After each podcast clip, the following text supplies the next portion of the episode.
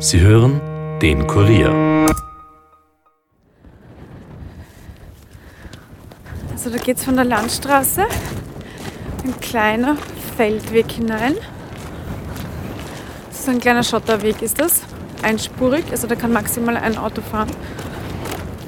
Aber jetzt nicht verwachsen oder so, eigentlich ziemlich gut einsichtig alles. Da ist er mit dem Auto wohl reingefahren, stehen geblieben, hier.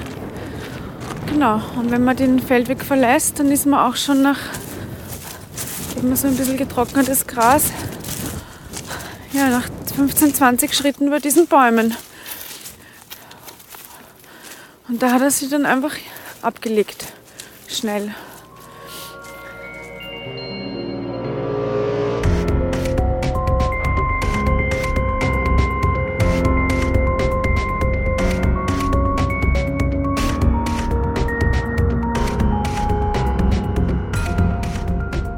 Herzlich willkommen zu Dunkle Spuren, dem True Crime Podcast des Kurier, in dem wir ungelöste Kriminalfälle aus Österreich ganz neu aufrollen. Mein Name ist Stefan Andres und ich begrüße euch heute zu unserem bereits siebten Fall, dem brutalen Mord an einer jungen Frau. Ihre Leiche ist im Jahr 1993 auf einer Pferdekoppel im Burgenland gefunden worden, also vor ca. 27 Jahren. Und bis heute ist der Täter unbekannt. Unsere Reporterin Yvonne Wiedler hat intensiv an dem Fall recherchiert und ist dabei in eine Welt eingetaucht, die von außen auf den ersten Blick harmlos wirkt. Gräbt man aber tiefer, wird es kalt und brutal.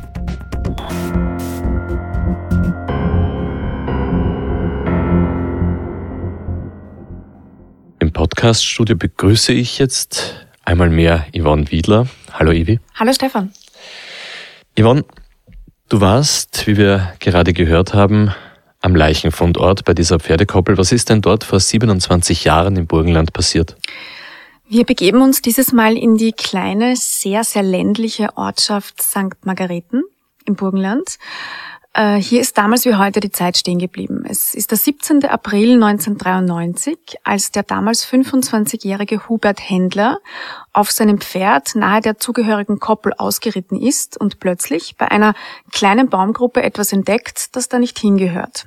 Zuerst sieht er nur so Plastiksäcke, doch als er näher kommt, entdeckt er, dass da Körperteile herausragen. Das war so ein furchtbarer Anblick für ihn, von dem er sich sehr lange nicht erholt hat. Und ja, mein Kollege Tobias Peberg und ich haben uns eben diesen Leichenfundort genauer angesehen. Und mir ist da gleich von Anfang an etwas komisch vorgekommen. Also da wundert es mich jetzt auch nicht, dass der Hubert Händler sie dann doch recht schnell gesehen hat, auch wenn die mit Ästen und so schnell äh, überdeckt war, weil der fluchtartig ja wieder weg musste, dass ihn keiner sieht. Aber das ist natürlich jetzt kein großartiges Versteck. Weit und breit nur Felder. Also hier möchte man eine Leiche nicht gut verstecken. Es ist eigentlich die erste Möglichkeit, um schnell jemanden loszuwerden, wo nicht mehr dicht besiedeltes Gebiet ist, sagen wir es mal so. Also dein Gefühl hat dir gesagt, ein seltsamer Ort, um eine Leiche abzulegen, weil doch sehr einsichtig. Ja, absolut. Also von einem Versteck kann da wirklich keine Rede sein. Yvonne, zwei Fragen drängen sich natürlich sofort auf. Zum ersten, wer war denn die Leiche und was kann uns dieser Hubert Händler über den grausamen Fund, den er damals gemacht hat, erzählen?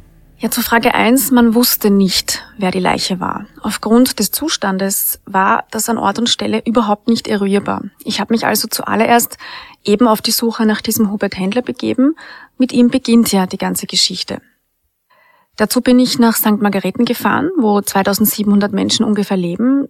Dort sieht man liebevoll renovierte Häuser, kleine Handwerksbetriebe, ein Heuriger, der keine fixen Öffnungszeiten hat. Will man Mittagessen gehen, muss man in die Nachbarortschaft fahren. Also es ist wirklich sehr klein und ruhig alles dort. Jeder kennt jeden. Das Highlight sind äh, aber die Passionsspiele, die hier im Steinbruch aufgeführt werden, wo auch fast ein Viertel der Einwohner selbst mitwirkt als Laienschauspieler oder auch hinter der Bühne. Und ja, Hubert Händler hat übrigens 20 Jahre hinweg die Jesusfigur bei diesen Passionsspielen gespielt. Jesus findet die Leiche. Also besser hätte man das nicht skripten können. Ähm, wo genau im Burgenland befinden wir uns? Eben in St. Margareten. Äh, das kennt man vielleicht vom dortigen Family Park. Das ist so ein recht gut besuchter Vergnügungspark für Familien mit Kindern. Und nicht unweit ist Rust und auch der Neusiedler See. Meine erste Anlaufstelle, um Hubert Händler ausfindig zu machen, war das Amtshaus am Hauptplatz. Dort habe ich Gemeindeamtsleiter Michael Schalling getroffen, der nämlich schon seit 1992 dort arbeitet. Nebenbei ist er freiwilliger Feuerwehrmann und mimt einen Evangelisten bei den Passionsspielen. Den Hubert Händler, der die Leiche damals gefunden hat, den ja. kennen Sie auch? Den kenne ich persönlich, ja. Jemals mit ihm irgendwie sprechen können, wie das für ihn war? Äh, er hat eigentlich dieses Thema relativ rasch abgeblockt. Also ich glaube, das war kein schönes Erlebnis für ihn, ja. dieser Leichenfund. Also er ist beim Reitverein, war damals, glaube ich, mit einem Pferd unterwegs, dort bei dieser Koppel, wo die Leiche dann gefunden worden ist. Und ja, ich kann mehr da auch nicht dazu sagen, aber anscheinend dürfte ihn das schon einigermaßen mitgenommen haben und auch wenn es jetzt wieder aufgerollt wird, dass ihn das belastet. Ja, da dachte ich mir schon, oh je, Hubert Händler wird wohl eher nicht mit uns reden. Ich habe dann wirklich etliche Versuche gestartet. Ich war sogar bei seiner 90-jährigen Mutter zu Hause, habe dort angeläutet, angeklopft und auch meine Nummer für ihn hinterlassen. Aber er wollte das einfach nicht mehr. Er hat mit der Sache abgeschlossen. Ähm, man muss das akzeptieren. Das war einfach alles zu schlimm für ihn und würde nur grausame Erinnerungen in ihm hervorrufen. Ja, aber Yvonne, jetzt ist ja dieser Gemeindeamtsleiter, der Herr Schalling, seit 1992 im Amt. Das heißt, er war das auch schon zu der Zeit, als damals die Leiche gefunden worden ist. Was hat er denn erzählen können? Ja, er hat mir etwas gesagt, das mir erschreckenderweise fast jeder im Zuge dieser Recherche gesagt hat. Also zur damaligen Zeit war das natürlich ein großer Aufreger in der Ortschaft.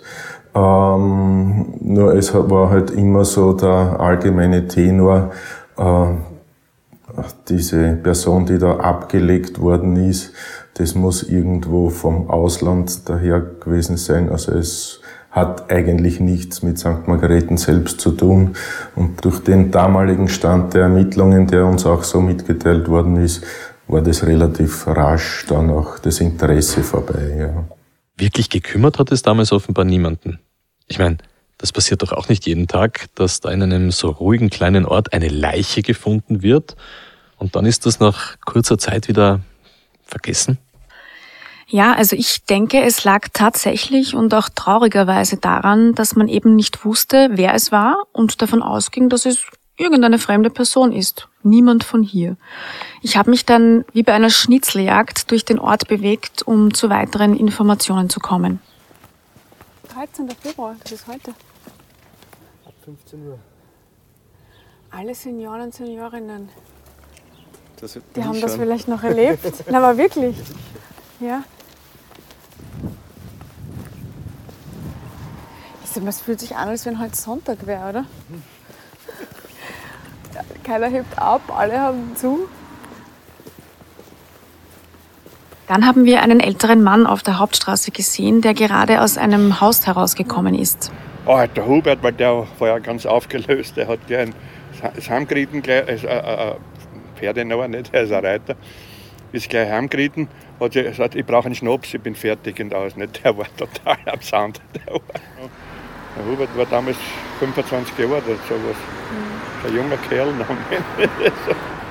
Das ist der Herr Fuldt, eine Legende in der Ortschaft. Äh, er hat lange Zeit das einzige richtige Wirtshaus im Ort geführt. Das Ganze ist ja jetzt 27 Jahre her. Da muss man einmal Menschen finden, die sich überhaupt noch an den Mordfall erinnern können oder die einem weiterhelfen können. Herr Furt jedenfalls hat mich dann zum Herrn Ernst geschickt. Das ist der örtliche Tischler und Bestatter, der auch damals zum Leichenfundort gerufen wurde. Grüß Gott. Eine kurze Frage. Wissen Sie, wo man mit dem Herrn Ernst? Ja, er ist hinten, in die Stapler. Ah, okay, danke. Grüß Gott. Sind Sie der Herr Ernst? Ja, bitte. Der Herr Voigt hat gesagt, wir können mit Ihnen kurz reden. Ah, es geht um, wir sind vom Kurier. Haben Sie zwei Minuten Zeit oder ist gerade sehr blöd? So. Uh, das ist schon warm. Was oh. wollen Sie hören? Platz. Mhm. Da muss ich nur Sessel sein. Das darf her. Also war damals ein Botzen äh, bei Höhe, äh, wie soll ich sagen, es war äh, ich bin mittags nach Hause gefahren, ich habe damals vis-à-vis drüber gewohnt, ist circa ein paar hundert Meter Luftlinie. Und danach hat man das erklärt, hat man das gesagt, dass die dort eine Leiche gefunden haben. Ich hab gesagt, hat ja keiner geglaubt. Mhm. Ich habe dann am Balkon rausgeschaut, habe die Polizei gesehen, nicht? Und inzwischen haben sie dann schon angerufen, dass wir hinfahren sollen, nicht? Ja, das ist schon eine große Aufregung, ne? Ja, sicher. Ja, das glaube ich Sicher, auch. ne? Also äh, man hat noch gesehen, die hat schöne Fingernägel gehabt, die waren noch lackiert alles, das war noch drauf. Und es sind Teile extra ge gelegen, äh, das Haar, nicht? Das ist halt alles getrennt gewesen. Die Haare waren extra. Ja. Also der Kopf. Der oder? Kopf nicht, nur die Haare. Das Kalb ist runtergenommen, das ist wahrscheinlich ein Viech gewesen. Nicht? Die Leiche war ziemlich mitgenommen von den Tieren schon. Also die war, äh, wenn man es in der Jägersprache sagt, aufgebrochen. Und äh, Flüssigkeit, also die ist schon länger dort gelegen, ziemlich lange. Nicht? Ist das was, das mal, das sieht man ja nicht so oft. Hat sie das irgendwie mitgenommen oder? Ja, mein, äh, es ist nicht einfach, aber mit, mit der Zeit wird man das gewohnt. Nicht? Weil man das ja ständig damit zu tun hat. Es war damals also nicht erkennbar, um wen es sich handelt, aber eines war klar, das ist eine Frauenleiche. Ja, genau. Eine Frauenleiche, die in Plastiksäcken eingehüllt war. Unbekleidet, teilweise schon skelettiert. Sämtliche Schmuckstücke wurden ihr abgenommen. Der Mörder hat sie noch mit Laub und Ästen bedeckt, aber wie schon gesagt, prinzipiell war es ein sehr gut einsichtiger Ort, wo sie abgelegt wurde. Wir haben die äh, äh, abtransportiert, das ist auf Wien gekommen in die Sensengasse. Also das hat damals ziemlich lang gedauert, von 13 Uhr circa bis 14 Uhr. Dann ist der Befehl gekommen vom Staatsanwalt, dass sie nach Wien gebracht wird, in die Sensengasse. Und die haben wir damals äh, dort abgeliefert, ist eine Obduktion gemacht worden, aber das sind wir dann schon nach Hause gefahren. Aber in dem Fall war ja wahrscheinlich recht schnell klar, dass das kein natürlicher Tod war. Das ist von Anfang an festgestanden, glaube ich. Ne? Weil sonst war die Grippe nicht durchgewesen und das Ganze nicht. Und, ähm, Diese Frauenleiche ist also damals direkt zur Obduktion nach Wien gebracht worden. Yvonne, was ist denn da festgestellt worden? Also die Untersuchungen ergaben damals, dass es sich um eine circa 30-jährige Frau handeln musste. Der Mörder hatte versucht, sie zu zersägen, aber nicht geschafft, also das war ersichtlich. Ihr Oberarm war gebrochen, es hat einen Kampf vor dem Tod gegeben, das konnte auch festgestellt werden. Gestorben ist sie aber durch sehr starke Einwirkung auf den Hals, also sie wurde erdrosselt. Ob das jetzt mit einem Gegenstand damals passiert ist oder mit den bloßen Händen, das war nicht mehr nachvollziehbar. Und hat die Gerichtsmedizin dann die Identität wenigstens feststellen können? Nein, das war weiterhin die große, große Unbekannte. Also auf aktuelle Vermisstenmeldungen passte die Frau nicht. Niemanden ging sie ab, es hat sich keiner gemeldet. Und im Jahr 1993, da waren die Untersuchungsmethoden ja nicht mal ansatzweise da, wo sie heute sind. Das darf man nicht vergessen bei diesem Fall. Aber es gab dann doch noch eine ganz große Überraschung am Obduktionstisch. Okay, jetzt bin ich gespannt. Aufgrund der Lederhaut, die sich bei der Leiche gebildet hatte und noch einiger anderer Details, konnte mit Sicherheit gesagt werden, dass diese Frau schon ungefähr ein halbes Jahr davor getötet wurde. Also sie wurde nur an diesem 17. April 1993 plötzlich in einer Hauruck-Aktion auf diesem doch sehr einsichtigen Platz abgelegt. Das heißt, die Frau ist schon im Herbst 1992 umgebracht worden. Ja, genau. Ich habe dazu mit Chefermittler Kurt Linzer von der Cold Case Abteilung gesprochen. Wir können aufgrund der ähm, gerichtsmedizinischen Untersuchungen äh, davon ausgehen, dass die Leiche vor der Ablage am 17. April 1993 auf einer aufgelassenen Pferdekoppel in St. Margareten den Winter 92, 93 in einem sehr gut durchlüfteten und offensichtlich ähm, geschlossenen Raum ähm, äh, aufbewahrt wurde. Erst im April 93, als offensichtlich wieder die wärmere Jahreszeit gekommen ist und die Temperaturen gestiegen sind, wurde die Leiche abgelegt. Das lässt natürlich jetzt den Schluss zu, dass der Täter in der Zeit, in der er diese Leiche in diesem Raum äh, äh, deponiert hatte, äh, nicht unter einer sozialen Kontrolle gestanden ist. Das heißt, nicht in einer Familien, in einem Familienverband äh, gewohnt hat, sondern alleine gelebt haben muss. Es mag sein, dass ich im, im unmittelbaren Bereich, nämlich im kalendarischen Bereich der, der Ablage der Leiche am 15. oder 16. oder 17. April 1993 innerhalb des Umfeldes des Täters was gravierend verändert hat, sei es durch äh, persönliche Umstände oder durch eine neue Beziehung, die er eingegangen ist. Er hat sie nicht verborgen abgelegt, sondern äh, er musste mit, äh, mit der Ablagesituation sehr, sehr stark damit rechnen, dass er unmittelbar nach der Ablage gefunden äh, wird und genau das ist auch passiert.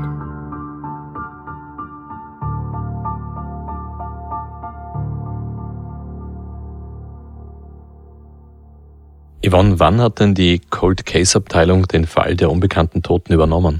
Das war im Jahr 2015, als das Landeskriminalamt Burgenland auf Kurt Linzer und sein Cold Case Team zugekommen ist und darum gebeten hat, den Fall neu aufzurollen, weil sie einfach nicht mehr weiterkamen.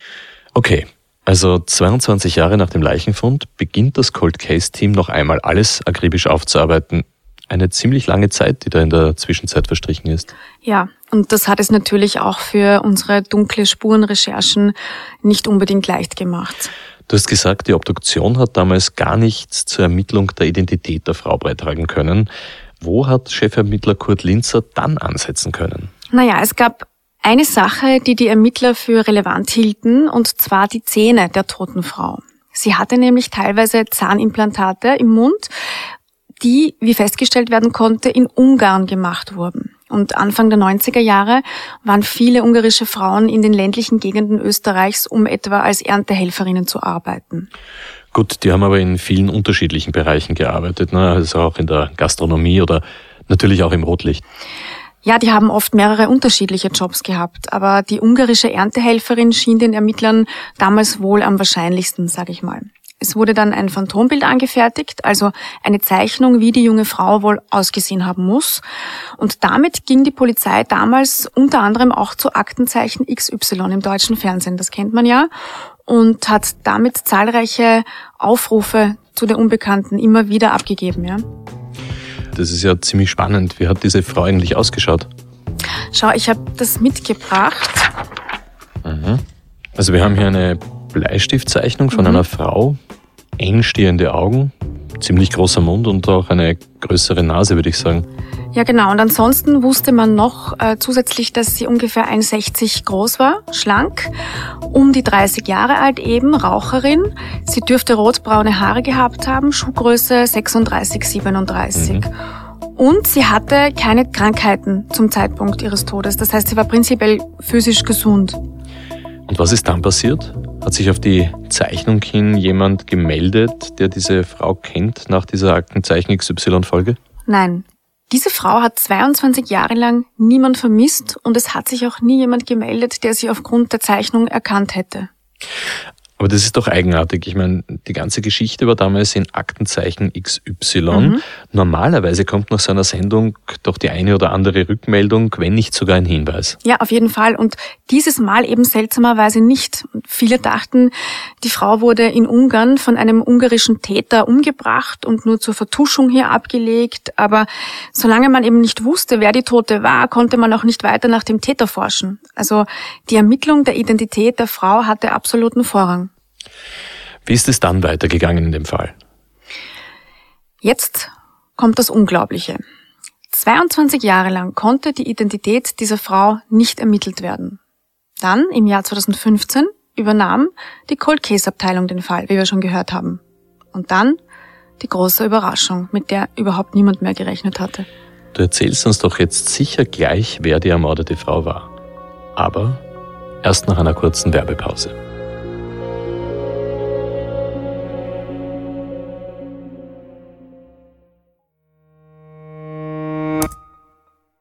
Ein wahrer Kriminalfall ist auch der Flughafen Berlin BR. Siebenmal ist die Inbetriebnahme seit 2011 wegen Planungsfehlern, baulichen Mängeln und Korruption verschoben worden. Im Oktober soll das Großprojekt nun eröffnet werden. Ja, jetzt aber wirklich. Der Audible Original Podcast Made in Germany, das Flughafenfiasko BR, widmet sich ab 17. April der absurden Geschichte des Hauptstadtflughafens, es ist einer der größten Skandale der deutschen Nachkriegsgeschichte und auch die Geschichte von sieben Milliarden Euro größenwahnsinnigen Männern und Macht. Made in Germany, das Flughafenfiasko BER ist eine Zusammenarbeit von Audible, der Spiegel und der Podcast-Produktion Kugel und Niere.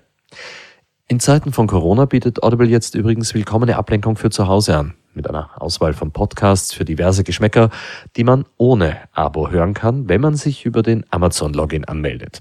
Die Aktion geht bis 19.04.2020. Mehr Infos dazu in den Show Notes.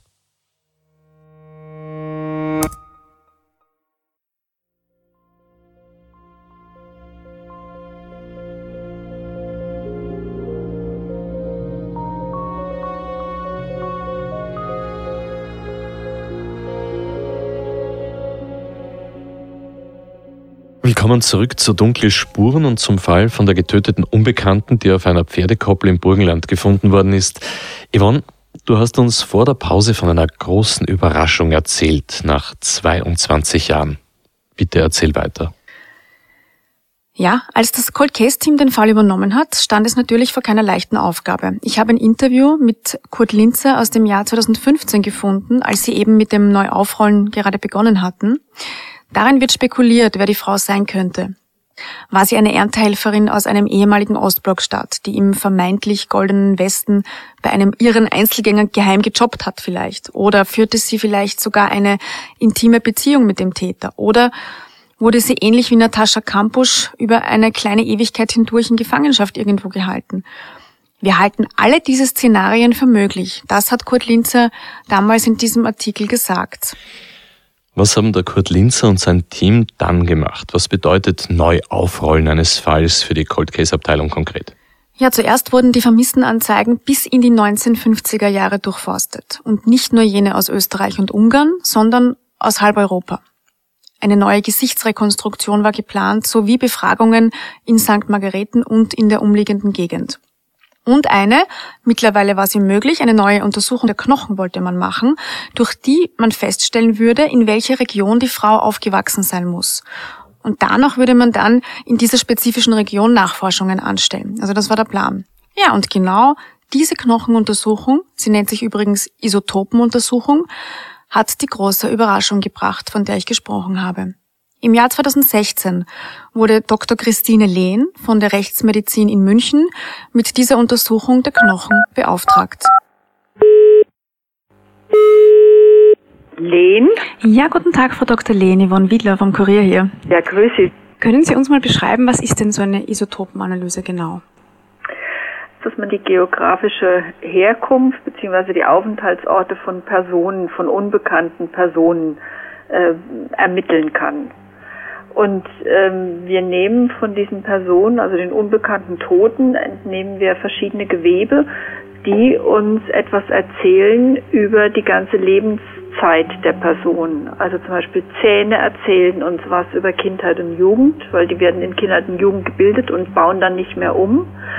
Dann haben wir Haare oder Fingernägel, die wachsen kontinuierlich in den letzten äh, Monaten oder auch Jahren vor dem Tod, je nachdem wie lang die Haare sind. Also Haare wachsen so ein Zentimeter pro Monat.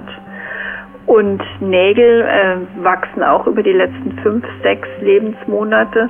Und ähm, alles, was praktisch zwischen Ende der Jugend, also sozusagen Abschluss der Bildung der Zähne und wenige, wenige Monate vor dem Tod ist, das steckt in den Knochen Frau Dr. Lehn ist also vom Kurt Linzer kontaktiert worden und die Knochen sind dann auch nach München gebracht worden. Ja, genau. Okay. Wobei sich das mit den Knochen gar nicht so einfach gestaltet hat, weil das schon so lange her war. Dann äh, hieß es ja, an der Rechtsmedizin in Wien gibt es noch einige Asservate von dieser Frau. Also Asservate sind ja sozusagen ähm, äh, menschliche, menschliche Körpergewebe und die könnten wir dann untersuchen. Und dann äh, habe ich gesagt, okay, das machen wir. Und dann kam als Information einige Tage später, es ist nur noch ein Knochen oder zwei Knochen maximal dieser Frau zu finden. Und das ist natürlich schwierig, weil an einem Knochen eine Aussage über das Leben einer Person zu machen, ist natürlich schon sehr, sehr, ähm, ja, schwierig, aber kann eine Herausforderung sein. Und dann habe ich gesagt, okay, wir machen es. Und dann haben wir die Werte gehabt und diese Isotopenwerte haben uns gesagt, dass die Frau nicht in Europa gelebt haben kann. Also die Polizei ist davon ausgegangen, sie muss in Europa gelebt haben, 1993. Ja, man dachte, es wäre eine Erntehelferin aus dem Ostblock ursprünglich. Ja, genau. Also das war die Vorgabe. Und ich habe, wie gesagt, an meinen Daten gesehen, das kann überhaupt nicht sein. Also diese Länder kommen keinesfalls in Frage. Die, die Frau kann nicht aus Europa kommen, sie kann nicht da gelebt haben, sondern entweder in Afrika, in einem, einem, einer afrikanischen Region oder in einer süd- oder mittelamerikanischen Region. Das war so das, was wir schon mal rausbekommen haben. Und dann hieß es auf einmal, oh, wir wissen nicht, ob der Knochen tatsächlich von dieser Frau ist. Wir haben hier noch einen anderen, der ganz sicher von dieser Frau ist. Und da habe ich gesagt, schicken Sie mir den mal, dann machen wir die gleichen Untersuchungen. Wenn die gleichen Werte rauskommen, die sind so spezifisch, dann muss dieser Knochen von der gleichen Person sein. Und so war es dann auch.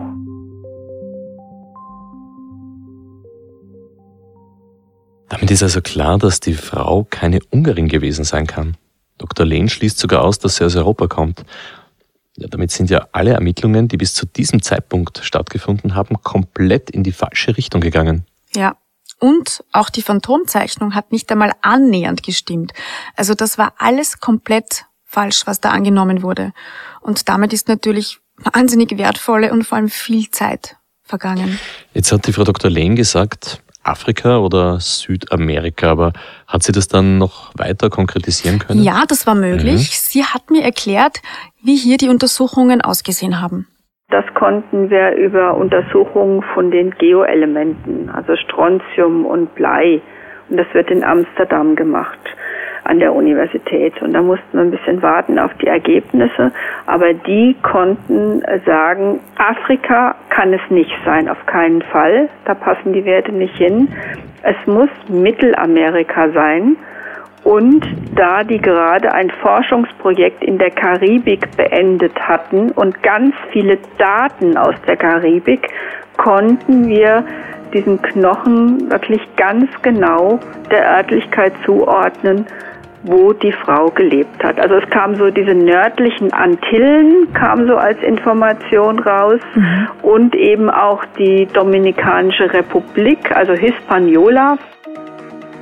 Unsere unbekannte Tote stammte also aus der Karibik und wurde im burgenländischen St. Margareten von ihrem Mörder abgelegt. Das klingt wirklich mysteriös. Ja, das klingt mysteriös, ist es eigentlich aber gar nicht, denn nach dieser Information hat es dann gar nicht mehr lange gedauert, bis die Identität der Frau ermittelt werden konnte. Ein Ermittler des Landeskriminalamts Burgenland brachte, als man das wusste, nämlich ein, dass es damals einige Frauen aus der Dominikanischen Republik gab, die nach Österreich kamen und hier in den Bordellen gearbeitet haben. Ja, und dann nach Gesprächen mit, sage ich mal, ungefähr 70 Bordellbetreibern, Kellnern und anderen Lokalbetreibern aus der Gegend hat sich eine Liste ergeben mit den damaligen Prostituierten und da wurde dann eine nach der anderen besucht und quasi abgehackelt. Ja, und auf diese Weise fand die Polizei heraus, dass es eine Frau gab, die tatsächlich niemand mehr länger gesehen hatte. Julia Margarita Richo heißt sie und sie wurde von allen Rosi genannt. Moment einmal, Yvonne. Da wird in dieser ländlichen Gegend seit Monaten eine Prostituierte nicht mehr gesehen. Zugleich findet man eine Frauenleiche und niemand kommt auf die Idee, dass das vielleicht dieselbe Frau sein könnte, 22 Jahre lang. Ja, man kann es wirklich nicht anders sagen. Also das ist ein absolut berechtigter Einwand natürlich. Ich habe mir diese Frage auch gestellt.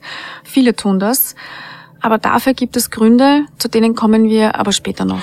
Okay, aber wie hat man dann sichergestellt, dass es sich wirklich um diese Rose gehandelt hat? Es wurde über Interpol in der dominikanischen Hauptstadt Santo Domingo eine Schwester der Verschollenen gefunden. Und ja, ein Mundhöhlenabstrich brachte schließlich Gewissheit. Also die Gerichtsmedizin stellte eine eindeutige Übereinstimmung mit der DNA des Opfers fest. Julia Margarita Richo, 30 Jahre alt, übrigens auch Mutter eines dreijährigen Sohnes, kam damals nach Österreich, um ihrer Familie ein besseres Leben zu schenken.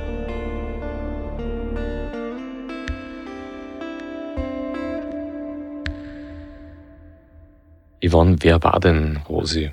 Was wissen wir über diese Frau? Wie zum Beispiel ist sie nach Österreich gekommen? Ja, diese Frauen aus der Dominikanischen Republik, die wurden aktiv angeworben, sage ich mal, unter Vorspiegelung falscher Tatsachen. Ich habe dazu auch mit Chefermittler Kurt Linzer gesprochen. Wir haben äh, ermitteln können, dass die Frauen aus der Dominikanischen Republik und aus der karibischen Region Ende der 80er Jahre, Anfang 90er Jahre über eine Künstleragentur, die in Graz äh, damals angesiedelt war, nach äh, Europa oder beziehungsweise nach Österreich gekommen sind und hier in den äh, zunächst als Tänzerinnen und später dann als Prostituierte in den äh, entsprechenden Lokalen gearbeitet haben. Äh, wir haben relativ viele dieser Damen ausforschen können, die damals ähm, als junge Mädchen oder junge Frauen nach Österreich gekommen sind. Äh, einige von ihnen haben sich auch in Österreich ähm, äh, sesshaft gemacht und sind hier geblieben. Ich möchte vielleicht nur einen Satz dazu sagen, dass es große, große persönliche Schicksale gegeben hat, warum diese Frauen hierher gekommen sind und diese Tätigkeit ausgeübt haben, ich bitte um Verständnis, dass ich hier keine Einzelheiten nennen kann, aber äh, im Fall der Rosi dürfte es ähnlich gewesen sein, nämlich einfach äh, der Umstand, dass ihre Familie in sehr ärmlichen Verhältnissen in der Dominikanischen Republik gelebt hat und sie einfach die Familie ernähren wollte. Das war der Grund, warum sie äh, offenkundig äh, aus der Dominikanischen Republik diesen weiten, weiten Weg Ende der 80er Jahre, Anfang 90 nach Österreich genommen hat. Jetzt erinnere ich mich auch wieder an diese Medienberichte damals 2016, als das Foto von der Rosi eigentlich überall abgedruckt war und zu sehen war, auch im Fernsehen. Sie hat ja völlig anders ausgesehen als auf der Phantomzeichnung, die du mir gezeigt hast. Das muss doch auch eine ziemliche Überraschung gewesen sein nach all den Jahren. Ja, also wie gesagt, eine große Euphorie natürlich, dass das endlich klar war, wer es war. Aber die ist auch recht schnell wieder vergangen, weil man ja trotzdem immer noch sehr weit davon entfernt war, den Täter zu finden was ja das eigentliche Ziel ist. Also wie gesagt, der Mord ist zu diesem Zeitpunkt über 20 Jahre her und nun hieß es, Rosis Leben nachzuverfolgen, mit ihrer Familie zu sprechen, Freunden, Kolleginnen, Zuhältern. Nun sind da aber natürlich viele auch gar nicht mehr am Leben oder sie erinnern sich nicht mehr oder sie sind nicht mehr im Land, weil sie wieder zurück in die Dominikanische Republik gefahren sind oder ganz einfach, sie reden nicht, obwohl sie vielleicht etwas wissen. Hm. Wer könnte den Tod von dieser Frau gewollt haben? Also um Geld kann es irgendwie nicht gegangen sein, Nein. da hat sie wahrscheinlich nicht sehr viel gehabt.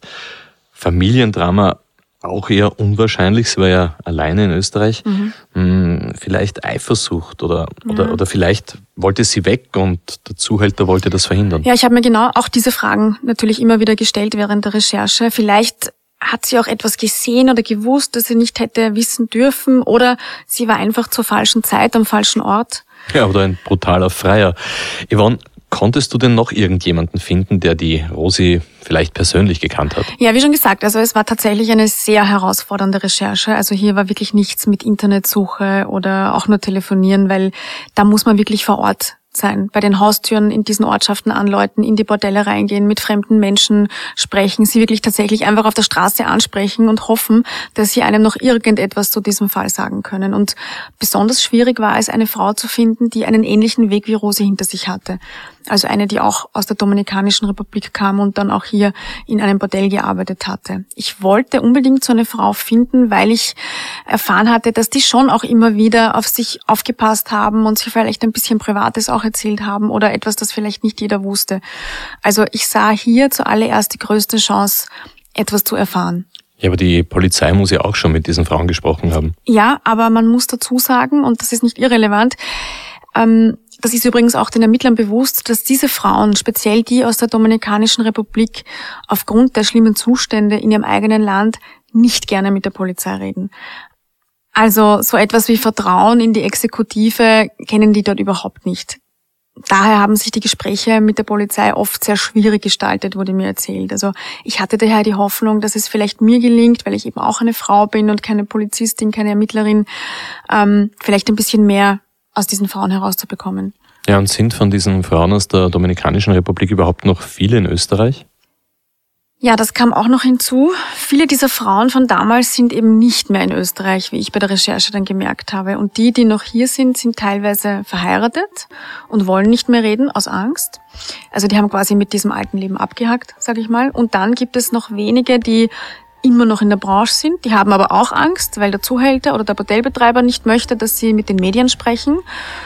Ja, nach viel, viel Überzeugungsarbeit und dem Versprechen der absoluten Anonymität hatte ich dann die Zusage für ein Gespräch bekommen. Anna, wir haben den Namen natürlich geändert, wollte mich schließlich treffen. Und dann hat sie aber zweimal ein Treffen wieder abgesagt, weil sie sich dann doch unsicher war. Und beim dritten Mal hat es dann geklappt und ich konnte mit ihr sprechen.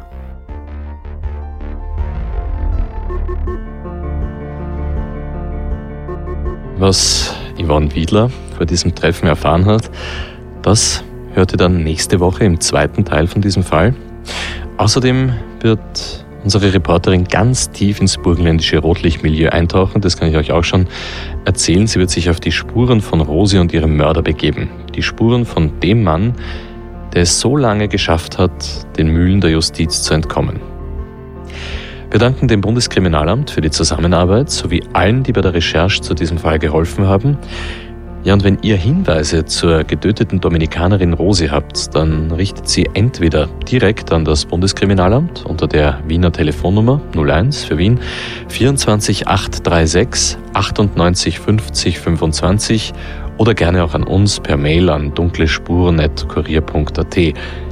Und wenn euch dieser Podcast gefallen hat, dann hinterlasst uns bitte jetzt eine Bewertung in eurer Podcast-App und vor allem erzählt euren Freunden davon.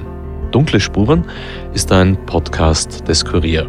Moderation Stefan Andres, Reporter Yvonne Wiedler, Michaela Reibenwein, Elisabeth Hofer und Dominik Schreiber, Schnitt Tobias Peböck und Dominik Kanzian, Musik Tobias Schützenberger, produziert von Elias Nabmesnik.